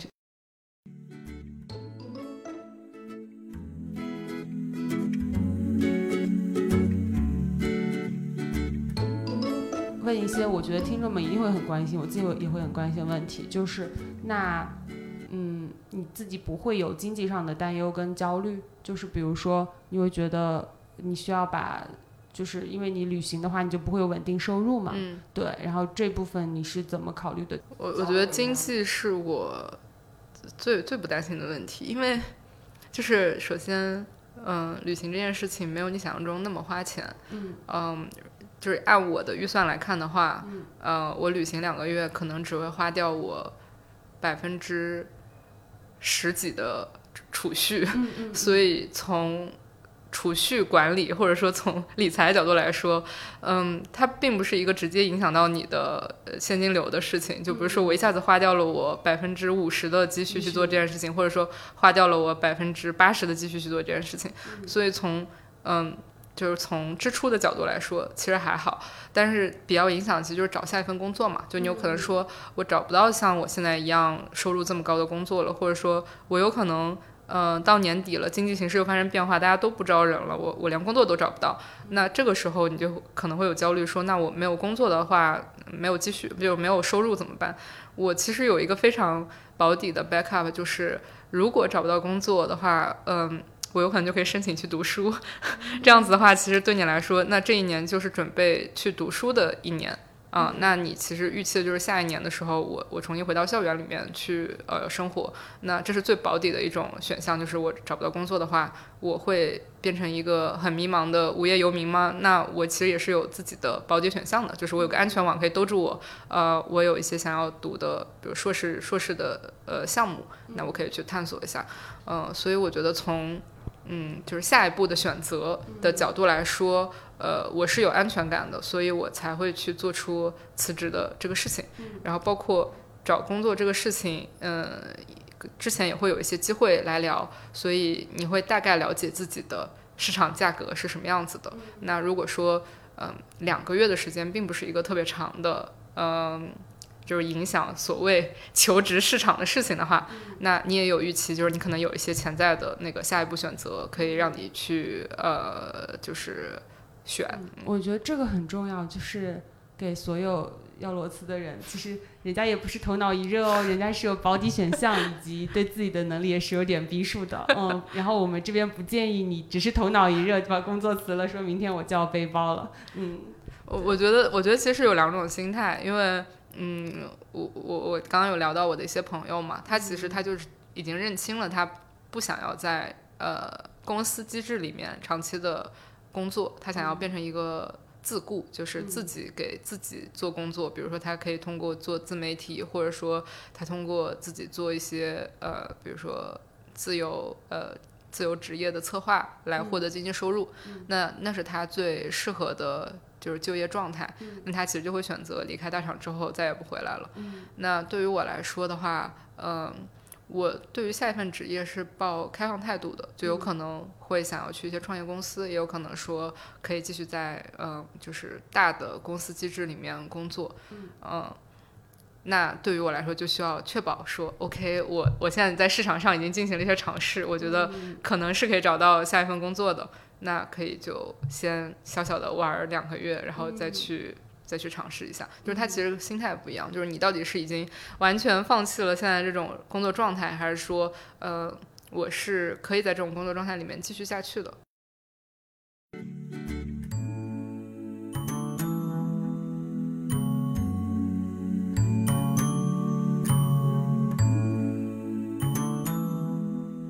基本上我们今天到这里就差不多，或者你有没有什么别的问题要问我？嗯。我觉得可能想要问一下你如何保持呃强大的表达能力，因为因为其实旅行之后我也会想说，我可能想写一些文章或者做一些视频脚本，但是嗯，其实对我来说输出是一件有一点点难度的事情，因为我是比较喜欢跟人聊天的，就是在聊天的时候可以比较顺畅的去表达一些观点。但是当我要用书面的形式把它写下来的时候，我就会非常纠结一些字句，就比如说能否清晰的去表达我的想法，就尤其是写作这件事情是跟直接说是有很大差异的。对对。所以我肯定会想说，因为你每天能够写很多东西，我会觉得这是一个很强的能力。就有没有一些呃小 trick？哦，我大概是。我可以分享一下自己的一个习惯，就是我大概是啊，我我大二的时候有做过一个梦想，就是我大二的时候觉得我将来要做一名作家。作家，嗯，对，然后嗯，但是我那个时候一开始是在朋友圈，就其实我用朋友圈一直都是用它，比如说写写小作文啥的。但是那种小作文不足够支撑你成为这种完整的长的文章，所以我大二那一年坚持了一段时间，每天晚上的写作练习，一种刻意的练习，就是每天晚上都需要，就算你只能憋出三百个字，但是你也会留一个小时的时间，就是要写。嗯嗯，我觉得那段写作练习有帮助到我，就是每天再平凡的一天，我也能写点啥。嗯，呃，大概是就是。大二的一一年左右吧，然后但是一年之后我就觉得，呃，这个方式持续了一年，我就觉得 OK 了，因为再往下我觉得就因为每天也就也也也就那样嘛，对。但是我后来就发现了一个很很方便的方法，就是我的表达欲是指数级下降的，就我当时体会到了那个感受的时候，我当下不记录下来，那到了晚上我可能就只能记得百分之五十。然后，但我的表达欲可能就只剩百分之一了。嗯，嗯，然后我就可能到最后，当我想写的时候，那百分之五十我都忘记了。嗯，所以我会有条件的情况下，在当下我就感觉到一种强烈的想要记录一些什么东西的时候，我会录音。嗯，就我会先把那感受说出来。嗯，对，然后我就到了晚上的时候，我会整理一下，想说哦，我我白天有哪些感受？那这些感受。呃，拉长到晚上来看的话，那有哪些是可以书面形式表达出来的感受？有哪些我觉得，呃，其实录音形式就就就 OK 了，对。然后，所以我觉得，首先第一步就是记录，对，因为你不记录就没有素材，或者说你不生活就没有素材。嗯嗯，然后第二点就是要怎么克服羞耻感，一直发出来，这是最多的人问我的，说你朋友圈分组吗？我说不分组，因为因。为如果你分的很详细，你就不会发了，就会很你要管理那些分组会很麻烦，所以就干就干脆什么都不分。嗯那不分组的话，那势必就会有一些内容，有一些人你不想让他看。然后我的解决办法就是，我为了让我想发的时候能发，我就不管那些人了。嗯 就是我大概是呃呃，可能也是就可能就几年前开始，当我决定我朋友圈想要要要想说啥我就发啥的时候，从那一刻开始，大概有经历过一一段时间的脱敏期，就嗯。那一段时间还是会，比如说底下突然有一个我的老师给我点评了，我嗯。会心里觉得好社死啊。嗯，对，但是过了一段时期之后，我就发现我变成了就是互联网上没有我在乎的人了，就是呃我想发啥我就发啥，嗯。对，然后当见面的时候，他们会说起我看了你的朋友圈，我知道你有这些事情，有时候还是会觉得很社死。嗯但是，呃，拉长周期来看，它也是一种记录的方式，就是我后面会把我的朋友圈的素材，我会定期回顾一下有哪些素材是我可以用的。嗯嗯，大概是这样。然后最后一点就是，我也觉得写作挺痛苦的，就是我不相信真的有一些，就是我不相信能写出那些很好很好作品的作家，他觉得写作过程完全是美妙的。嗯，因为我之前觉得写作痛苦的时候，我看了很多作家的访谈，然后呃，余华讲过一段话，他说我每天最痛苦的就是劝自己坐到书桌前去写，太痛苦了。嗯然后就是因为写不出来，然后我就知道哦，大家都是这样的。还有我就是觉得，如果你去旅行的话，呃，你一定有跟就现在的这个生活不一样的所见所想。嗯然后我觉得没有什么很好的 trick，就是你感受到的时候，就是一定要 push 自己记录下来。嗯嗯，因为其实我觉得现在 vlog 就是很好的记录方式吧。可能刚开始只是视频的形式记录，然后你把它整理成文字，嗯，然后我觉得这是一个由难就是到简单，或者说你渐渐能找到自己流程的方式。就像之前有一些人来问我有没有自己常用的写作软件，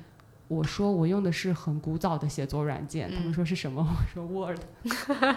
但是因为我用了很多年，就是成习惯了。嗯对，然后最最最多可能会用一些线上的同步的一些软件，对。但是当你形成了自己的写作 routine 的时候，它就没有那么难了，因为我觉得前期有个习惯是最难的。嗯嗯嗯，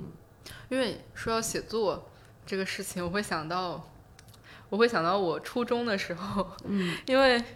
嗯，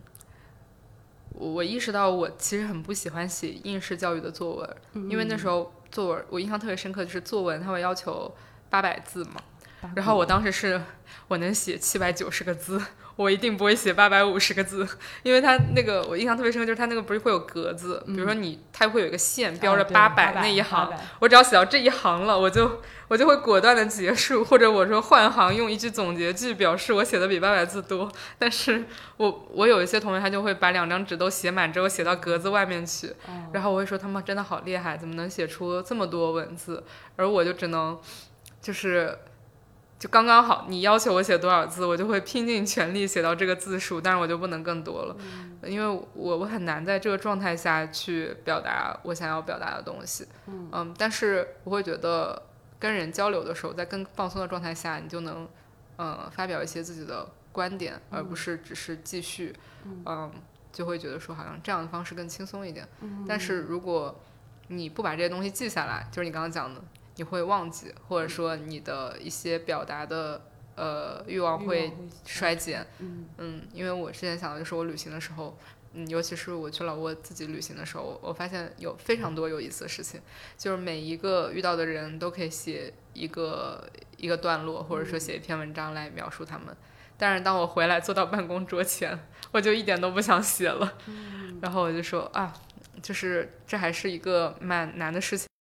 之前我问过一个小说家，嗯。他告诉自己说我我以后的职业是要做一名小说家，嗯。然后他很认真的说，小说家的意思就是他是一个职业，嗯。那他就是每天要打卡上班的，嗯，那就是每天你要写东西的，这就是你的工作。那好痛苦啊。对他，他说小小说家就是一个工作，我每天都需要写东西出来，嗯。我只不过是不需要像别人那样去坐班。嗯。然后我之前那个村上春树那本书里也说嘛，嗯。就是就是他他写他自己做小说家的经历也是，他每天固定的写八个小时，然后跑马拉松。呃，可能有些人的天天才型的作家，他的写作是不需要那样的吧。但是作品还比较好的，能愿意有人读的，就是文字工作者，其实是可以训练的。嗯，然后还有我自己觉得，我我之前有个很大的问题，就是我会对我写出的第一稿要求很高。嗯，呃，我会觉得，哎呀，就是现在没有灵感，或者现在写出的句子不够妙语连珠的时候，我就不想写了。后来我就放弃第一稿的要求，我说我刚开始哪怕就写一些片段出来。然后再改，那就会越改越好。嗯，就是对自己的要求放低一些，嗯，先写点什么出来，然后后面就会越来越顺利。嗯嗯，确实是这样子。嗯，我觉得剪 vlog 也是这样子，是吧？就是在旅行的时候，啊，我又想到了那个画马的故事。就在旅行的早上就开始说啊，朋友们早上好，然后就开始说一些很具体的东西。到晚上的时候就发现完了，下午什么都没有录，然后就只有早上，然后下午没有素材，然后下午就开始用照片的形式放幻灯片，太真实了。所以我刚刚跟周琦说，我说我们不会聊很久的，因为我懒得剪。后来我觉得就是后期这件事情，不管是做视频还是做播客，还是写文章修改，都是很。很耗时间的事情，因为我之前做一个三分钟的视频，我剪了六个小时，然后觉得哇，旅行博主都是什么神人，每天都能玩还能剪，我觉得实在是太难了。就是坚持和一种刻意练习吧。有时候你如果想要做的话，可能前期就只能通过这种方式。嗯。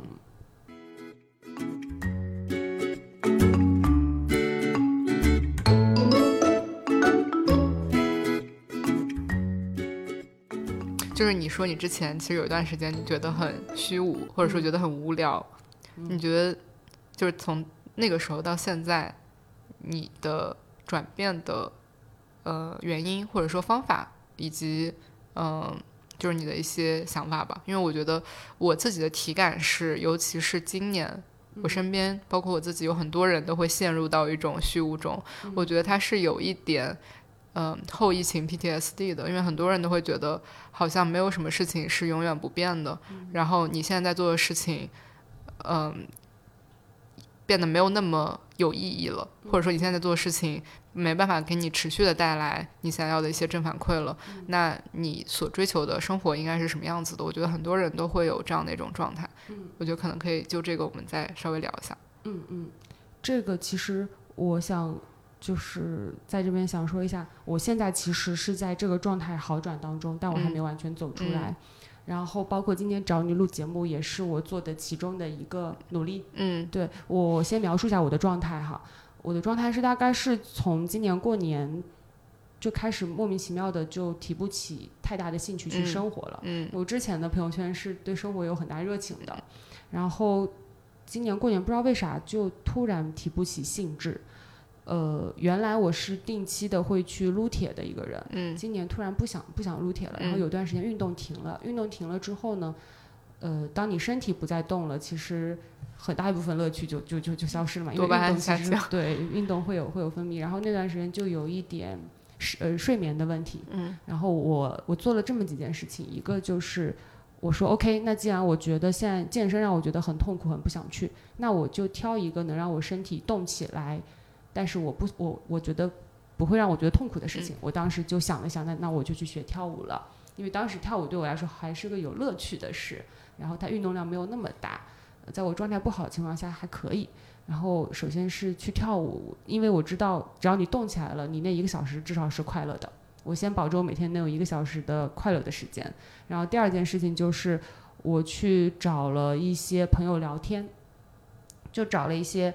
呃，之前我大概了解到的，可能状态也不太好，然后后来慢慢好的一些朋友聊天，然后，但说实话，找他们聊天的过程当中，我就知道说，哦，大家都会有这个阶段而已。然后有些人的方法是他养了一只猫，嗯，有些人的方法是他谈恋爱了，嗯，或者有些人他就辞职给自己放了一段假。对我来说，这都不是我的解决方案。但我就，但我只是只是觉知道说，哦，那。周围人也会有这样的问题，让我安心一点。就是大家都会有这样的危机的。在做完这两件事情之后的中间一段时间，我状态变得更差了。嗯，所以我去看了医生。嗯，我去了，我第一次去了那个精神科。嗯，然后被诊断为就做了很多的量表，然后就被诊断为轻度的抑郁和中度的焦虑。嗯嗯，然后医生说：“那你最想解决的什么问题？”我说：“其实是睡眠，因为我发现睡眠是很影响你整个人身体的感受和你心理感受的。”嗯，医生给我开了一种安眠药，嗯，但他说这个安眠药呢，你可以不吃，因为你还没有那么严重。嗯，但是如果哪天你真的想睡个好觉，你可以先吃半颗。然后我拿到那盒安眠药的时候，我就把它放在我的床头，但我到现在都还没有吃过。但是我大概就知道说，哦，就是我现在就是有情绪和这个的问题。嗯，遇到这个问题之后呢，我再有睡眠问题，我反而没有那么焦虑，就是我就觉得 OK，我现在是在情绪焦情绪危机里。嗯，然后真正让我最近变得好好起来的是，我我的公众号跟播客因为这段因为这个事情停更了一段时间。当我再次去打开我的播客后台的时候，我收到了呃消息，就是有人给主播留言，我就发现，哎，我没有跟的那段期间，有一些听友给我评论留言了，就问我的状态呀，或者就说，哎，我之前在另一个平台听你的，然后那个平台很久没更了，我这次在这个平台发现你又又有更新，我就很高兴。嗯，我觉得这个是。我收到的一个就是宇宙的信号，嗯，就是那个东西呢，是如果没有以前的我做这些事情，它就现在不会像现在的我发出信号。嗯，那个是我觉得是以前的我的一些努力，或者说坚持，或者说他当时的反馈是很长很长的。这就是为什么。我觉得做播客也很让我觉得快乐的事情，就他的他当下可能不会一直收到很多的反馈，但他的反馈会零零星星、零零星星的，所以在那个时候，他他给了我非常大的鼓励，然后我就又开始呃录播客，这也是我第一次体会到。做一件事情的意义的那种很明确的感受，就是你过去做的事情，在未来有一天能拯救你，就是它能让你开心一些。那我现在做的事情，我就不执着于一个眼前的意义了。对，然后我最近就又开始找人录播课呀，然后剪节目呀，怎么样？大概就是这三件事吧，会让我状态变得好起来。还有一点就是。呃，在状态最不好的时候，我开始学会跟朋友求求助。嗯，I 型人呢，就是很害怕麻烦别人。对，就就是我状态不好，你知道我一个人待着。嗯，但是如果你越待越不好的话，强烈建议大家都去跟朋友发牢骚。嗯，对。然后那段时间就会跟朋友聊天，说我状态不好。嗯，然后我跟别人说完之后，我就好，我就可能会好一些。对对。所以就是，呃，运动就找一个你喜欢的运动，然后跟别人吐槽。对，然后。嗯，做一些你自己觉得你想做的事情，然后不要问当下的意义是什么，未来有一天你会看到这个意义的。嗯，我其实听你的这一段，我有两个非常强的共鸣。就第一个是因为你说你去看精神科，然后想到一个很好玩的事情，就是我我大学的时候，因为我那时候就是学习压力很大，我当时嗯就是刚。刚开学有有那才特别有意思，就是刚开学前，我提前一周到学校，然后我一个人在宿舍里待着，我就很抑郁，然后我就去挂了一个精神科，然后，然后但是那个因为北京的精神科非常难抢，然后我就挂到了一个两周后的。嗯然后等到过了一周，我的室友们就陆续来上学了，然后我们在宿舍里玩的非常的开心，然后我的精神状态大好转。但是我好不容易挂到了一个号，我就说那我还是去看一下吧，了解一下是不是真的有抑郁。然后我就去了，然后去了那个精神医院以后，他就是我跟你，因为我听到你说要做非常多量表，我就当时特别想要共鸣你，因为我当时做那个量表时好像做六百多道，然后我就是 我做到一半时候我在想说。如果我没有抑郁症，我可能做完我就要抑郁了。我说真的有心理困难的人，他真的能做完这些表吗？做到一半就又焦虑又抑郁。然后，然后，然后做完之后，然后医生说：“嗯，你的心理非常的健康，你是一个健康的那个，你是没有什么问题，你这个状态很好。”我说：“我也知道，我今天抱着非常愉悦的心情来的，但是。”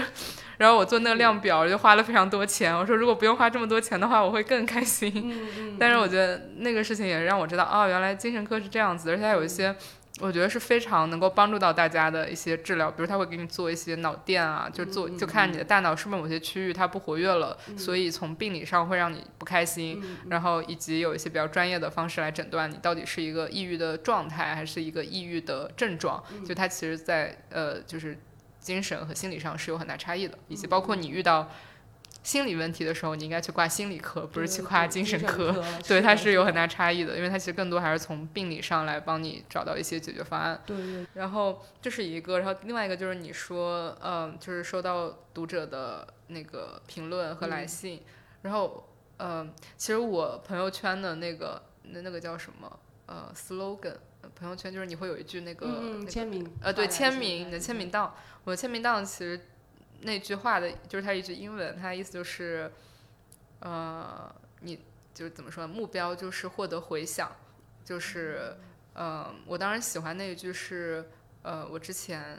呃参加公司那个脱口秀，然后去写那个脱口秀的脚本，嗯然后我当时也是写了很长时间，大概花了一个月的时间去打磨那个脚本。然后我我当时写出来之后，就很多人觉得我我写的那个很好笑，嗯，然后我当时就觉得有很强的正反馈，是因为不管你是创作文章、创作播客，或者是创作脱口秀，它其实很重要的点就是创造共鸣，就是人家也是这么想的，或者说人家其实没有想到这个，但是你说出来之后，你发现确实很多人都会意识到这一点，嗯，那个时候你是有很强正反馈的，所以我觉得，嗯。我我的很强的一个生活的动机就是能够创造更多的共鸣，就比如说你的工作能够帮助到别人创造共鸣，或者说你你你创作的内容能够创造共鸣。然后我就想到了一个特别小的瞬间，是在我快要离职的时候，然后有一个呃我不认识的同事，嗯，就是他截了一个图，然后发给了我的一个朋友，然后说。呃，感觉这个人是一个很有生活热情的人，因为我在呃刚工作第一年的时候，我特别喜欢游泳，然后我就我就写了一个广州游泳地图，就是把我所有去过的游泳馆，然后写在那个表格里面，就会说，比如这什么游泳馆地址在哪里，价格是什么，什么时候去的时候人比较少，然后测评体验，因为嗯，当时我很想很想要去游泳，但是发现公司那个游泳协会是没有人组织的，然后。然后我就把那个文档挂在那个协会的群里面，就是说大家可以都去填一下你去过的一些游泳池，因为广州虽然是一个比较偏热带的城市，但是游泳的基础设施很差，我就发现广州没有特别好，大家会一起去选择的，比如说像体育馆的游泳池或者学校游泳池，这样它反正都是很零散的，呃，然后一些比较小游泳池，所以我就写了那个表格，然后里面有一个游泳池是。一个室外的游泳池，然后我当时去的时候刚好是夕阳，所以就拍了一张夕阳的照片，然后我觉得非常非常的漂亮。然后我当时写了一段文字，就是说游泳游泳池测评，我就测评说，嗯，当你从水里面抬头换气的时候，你出来看到都是粉色的天空，然后你会觉得很幸福，诸如此类。我已经不记得具体的文字了。然后我就说推荐大家可以去这个游泳池体验一下。然后当时那个同事就截了这个图，说感觉这个同学应该。嗯，很热爱生活。然后我看完之后就想说：“天呐，我都已经忘记我写过这个了，因为是很久很久之前测评的一个泳池，而且我我后来也没有再去过那个泳池了。然后这个文字居然是我写出来的，就是已经完全忘记这件事情了。然后说哇，还是蛮蛮神奇的。嗯，原来那个时候的我是这个样子的，因为我现在感觉好像没有那个时候那么有热情去做这样的事情了。然后就觉得，嗯。”就是你说的那种来自遥远的一个共鸣，然后可以激起你当时的一些想法和感触。嗯，哎，我我觉得这个就是这个就是我喜欢就是写东西的一个很重要的原因。嗯，而而且我觉得这个事情就稍微泛化它一下，就不仅仅是说我去创作一个文章或者一个作品，其实就是很小，比如你发一个朋友圈或者嗯。你在某个人作品下评论了一下，但是会有很多人其实看到了，他他他没有给你当下就比如说，呃，直接给你私信说哇，你说的这东西就是我的心声，但其实确实有很很多人看到了，然后知道你是一个什么样的人，只是他没有直接表达出来让你知道这个事情，就是就是你有很多隐形的倾听者，对，哎，所以其实我觉得创作，呃，是是很好的，就是。我们 I 人的对外社交的方式，就是。对，因为因为我我我是我，包括你最开始讲到说怎么认识我，就是也是通过中间的朋友，其实我是不知道会有这样一层影响，就是有些人是通过这样的方式来知道我的。但是我觉得他的出发点是我做出了一些表达，或者说我有一些行动是影响到了这一层朋友的，然后才会往外像涟漪一样扩散出去。所以就是，嗯，人还是需要寻找共鸣。我觉得人人是非常有动机去寻找共鸣的。如果只是自己一个人在那边创作，或者说一个人在那边做自己的事情的话，你会。你会少了一些动力。嗯嗯，我觉得，除非你是受到天选召唤吧，就是你觉得你的人生一定会有一个作品要完成，你就埋头苦写。我觉得大部分人都还是需要需要回需要回音的。对，嗯，就每一期最后固定的结尾，就是我会问我嘉宾，就是最近有没有什么想要按头安利的东西。来，我来安利一下暴食这项运动吧。好，可以。我觉得，嗯，暴食这个事情。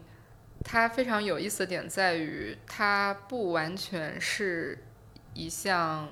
健身，它其实是一个很有乐趣，它是有策略的一个事情。就相当于你在呃开始攀岩之前，你要思考你的路线，嗯，然后嗯，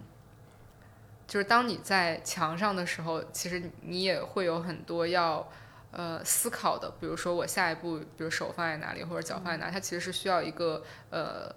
脑子跟手配合的运动，所以我觉得它是有乐趣性的。就是每一个人去走同一条线，它的方式是不一样的。就你们两个的解题思路可能是不一样的。比如说同一条线，如果你是一个很高的人，你可能伸出手，你就可以抱住终点。但如果你是一个个子不是很高的人，那你可能需要，比如说再往上走一步，你才能够完成这个路线。但是，就是每个人他的选择是很不一样的。就比如说，我的上肢力量很好，我可能做个引体向上，我能上去。但是有些人他是需要用脚脚发力上去，就是他是因人而异的。而且，嗯，当你在呃就是攀岩的时候。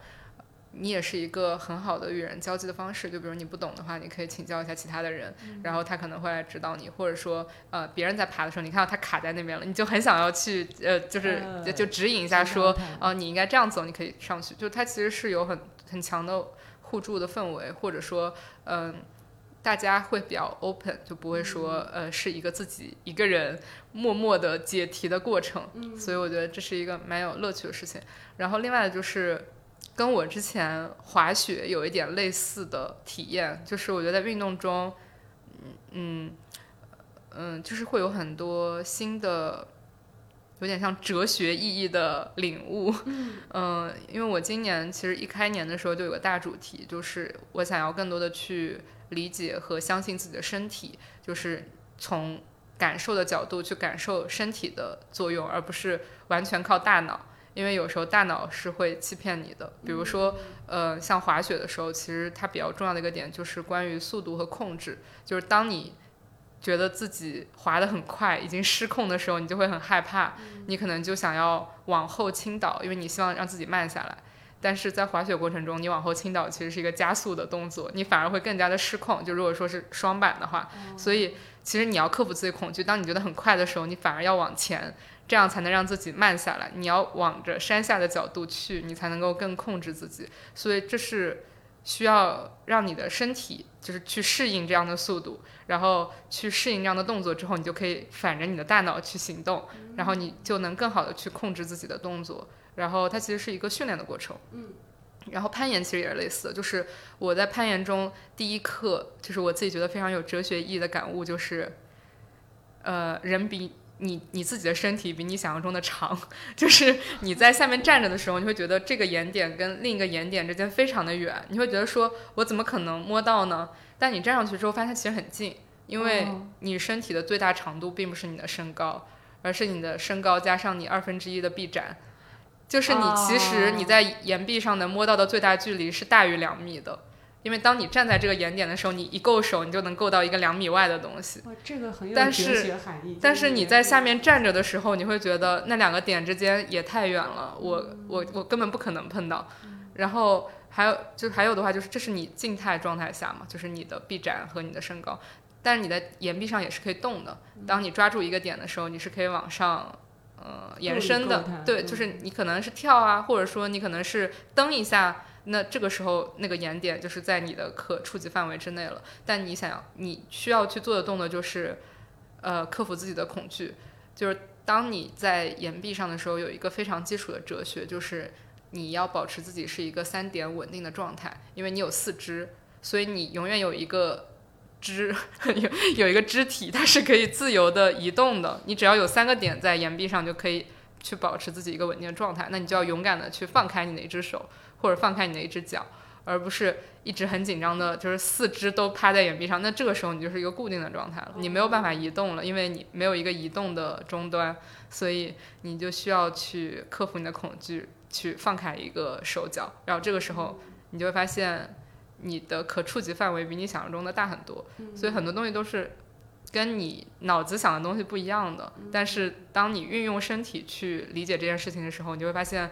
呃，很多事情都跟你想的不一样。啊，听着，哎，既然这样，我也分享一下我这半年学跳舞的时候，因为我这半年学跳舞也是很多时候我都觉得哇，这个就是跟那种就是你会觉得你触摸到了一些神神学的那种那种顿悟时刻。有一个顿悟时刻就是，呃，我们会需要做上肢和下肢的分离，就是对分离，然后以及比如说老师说，当你的胸是以正。就是顺时针扭的时候，你的胯要怎么扭嘛？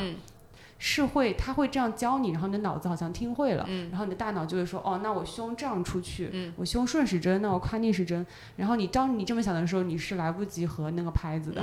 当你想好方向的时候，那拍子早过了。然后那老师就告诉我说，他说你相信你的身体，因为当你的胸这样出去的时候，你的胯只有那样才是顺的。你只要把你。交给你的身体，他就会知道怎么做。你不要老是用大脑去跳舞，你要用的身体身体去跳舞。就这个是第一个，就是他说你要相信你自己身体的感觉，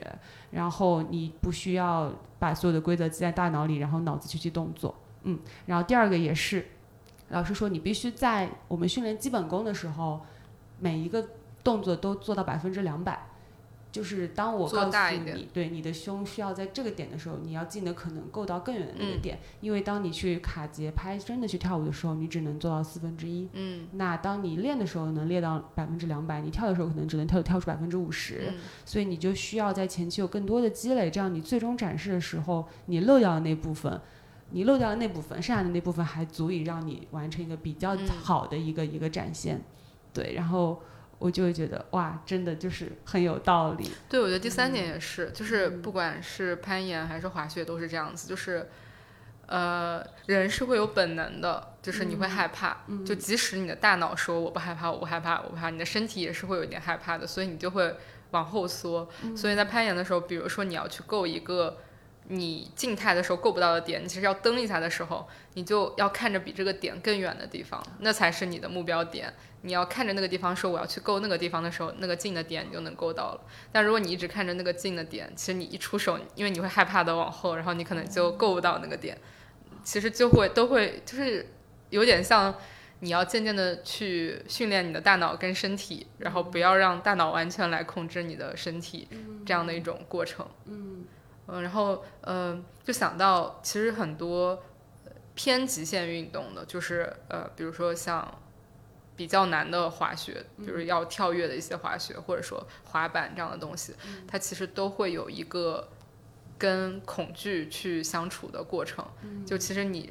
没有办法不恐惧，你其实都是有恐惧，但是你通过一些方式，让你在恐惧的状态里面去完成你想要完成的目标动作，其实都是这样的一些过程。哦。我我之前看一个极限运动的纪录片，我有点忘了，就大概 solo 吗哦，对对，然后里面就有讲到说是这样，就是我不是克服了恐惧，我只是跟他共处了，对我带着这个状态去完成我要做的事情，嗯，就就是你会你就会发现，你一边害怕一边也也是可以做完的，嗯嗯，好有意思。我我觉得就是，嗯，我我其实。感觉工作之后，很多人对我的印象可能是运动女孩，就是有很多运动。然后，嗯，但我仔细在想，好像我倒不是想要健身，或者说去通过这些运动把我变成一个大 pro。我只是在这些运动的过程中，它是很有乐趣的。就是你去理解，呃，你的身体，去理解，呃，在这些运动中如何掌握一些技巧，然后你就会觉得蛮好玩的。但如果说，呃，比如说像滑雪这个事情，就你滑到你会了之后再精进，你觉得瓶颈期了，或者说我现在没有那么强的动力去精进了，那你就可以就把它当做一个放松的方式。我只是去滑而已，我没有要求说我一定要成为一个非常厉害的滑雪高手。嗯，那就可以了，就不用说我要求我，比如说打羽毛球，还要打成羽毛球冠军，我只是开心而已。我觉得这样就是一个比较好的，就是其实就是为自己创造一些生活的乐趣。对，就两种吧。一种人就是你足够热爱的话，因为新手期过了之后，你要成为一个更就是高精尖的这方面的专业人才，可能需要付出百分之三两三百的努力才能取取得百分之一的进步。但是平普通人他就完全可以再去探索别的你另外感兴趣的东西，然后你把这个作为一个你想做的时候也可以去做的一个选项就好了。我觉得就是抱着玩的心态去运动的话，就会快乐很多。嗯嗯。那我们今天就到这里，然后感谢周琦的时间。然后，如果你喜欢周琦的话，希望你在评论区多多留言支持他。他马上要去南美，就是踏上独自旅行了。这个是第一期，就是等你旅行回来，我一定会再来抓你录第第二期的。然后我们到时候就可以听到周琦告诉我说：“我觉得南美也就那样，我不要去了，我已经找到了工作。”还是说他可能在旅途中？就是已经开始在做代购生意了，然后触发了人生的就是一些别的工作机会或者可能，对，就我还是非常期待你回来之后，我们还能再聊一聊后续的一些。对呀，嗯，好，那今天就谢谢周琦的时间，然后呃，你要不要跟大家说声 say 一声拜拜？拜拜。请大家给我多多打赏路费哦。好的，那我们今天的节目就到这里，感谢你收听收听到这里。然后，如果呃你有任何的问题，都可以在节目 show notes 里面的邮箱里给我发，呃，就是给我发邮件，或者你直接在评论里留言也可以。然后我看到我都会回复。那我们就拜拜。